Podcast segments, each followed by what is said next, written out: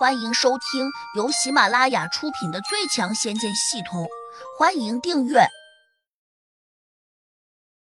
第五百二十一章，药老败北。他不免惨叫了一声，整个人都如同泄了气的皮球，越发有些萎靡不振。另一边，众人看见药老掉了盔甲和仙剑，且又被两头狮虎紧紧的咬住，不仅大喜过望，个个都兴奋的叫喊起来。胡真人好帅，竟然把药老给打败了，简直是个天才啊！我们要是能够跟着他就好了。胡杨恍若没有听见，直接上前，冷冷的指着药老说：“你还想跑吧？我告诉你，你现在正是落入到我的手中，你最好乖乖听话，否则我会叫他们把你撕来吃掉。”药老越发有些绝望，手臂几乎被两头狮虎的牙齿给咬进去了。他急切的冲胡杨叫道：“胡真人，有话好好说，老夫也是被迫的，不得不帮鲁地仙做事。你大人大量，放小人一条生路，如何？”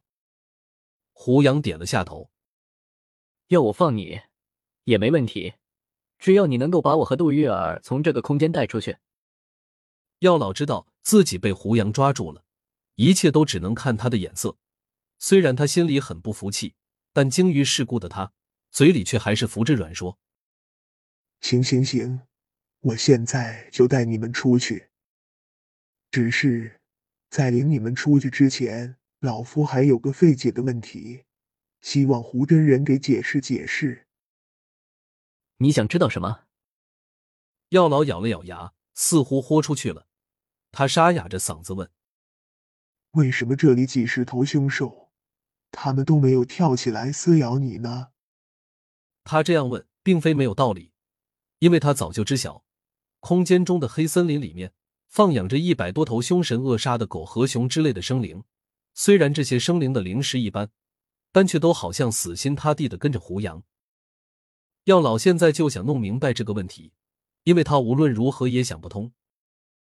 胡杨微微一笑：“我和这群狮虎的主人关系不错。”药老一听，立刻露出了恍然大悟的神色，好像一下就明白过来了。但是，他突然又觉得很奇怪，忍不住问：“这群狮虎有主人吗？我怎么没有听说过？会是谁？”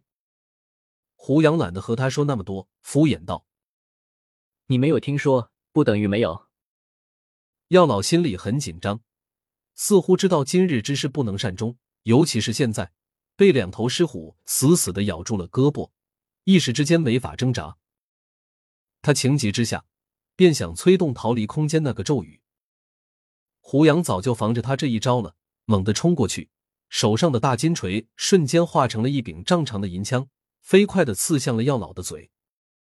药老大惊失色，急忙闭上嘴，不敢再念咒语，也念不了。偏偏这是一个不能动用法力的空间。否则，他还可以用神识去念。你想走吧？胡杨扬了扬手上的银枪，冷冷的问。药老连忙挤出笑容说：“你看我留在这里，还能帮你做什么吗？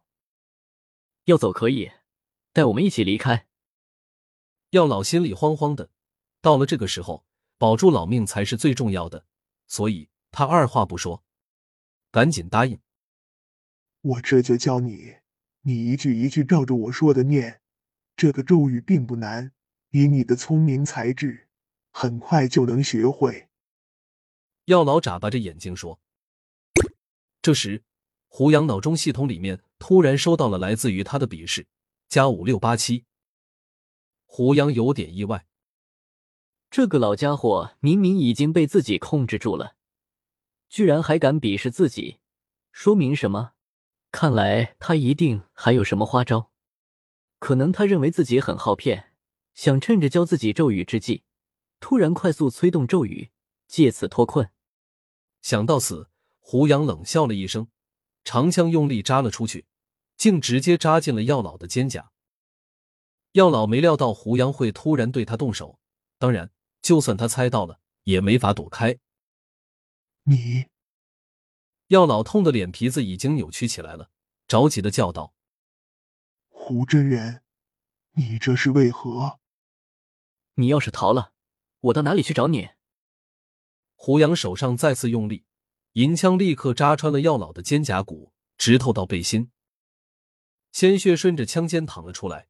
药老绝望的叫道：“胡真人，你先放过我！我对天发誓，绝对不会一个人逃走的。”胡杨哼了一声，长枪突然又化作了一根银色的链子，然后绕回来，直接把药老给牢牢的拴住了。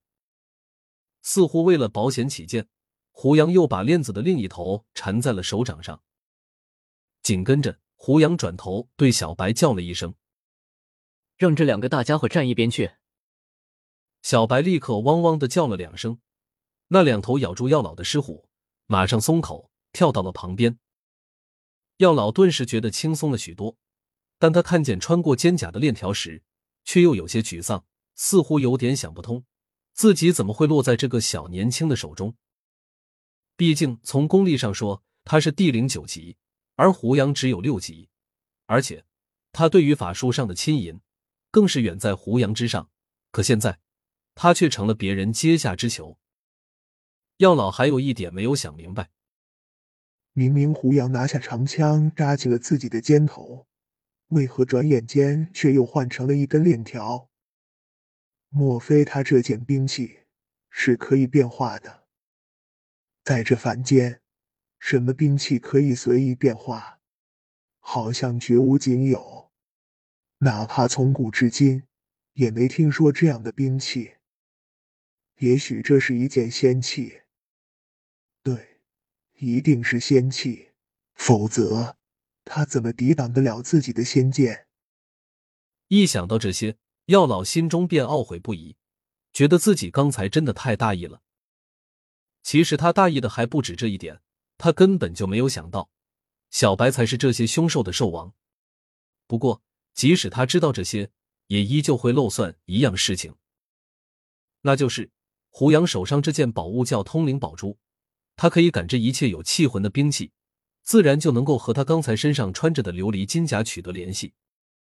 最开始的时候，琉璃金甲虽然得到了通灵宝珠的感召，但却没有答应投靠胡杨，这也是胡杨要把通灵宝珠变化成金锤，狠狠的打击琉璃金甲的原因。本集已播讲完毕，请订阅专辑，下集精彩继续。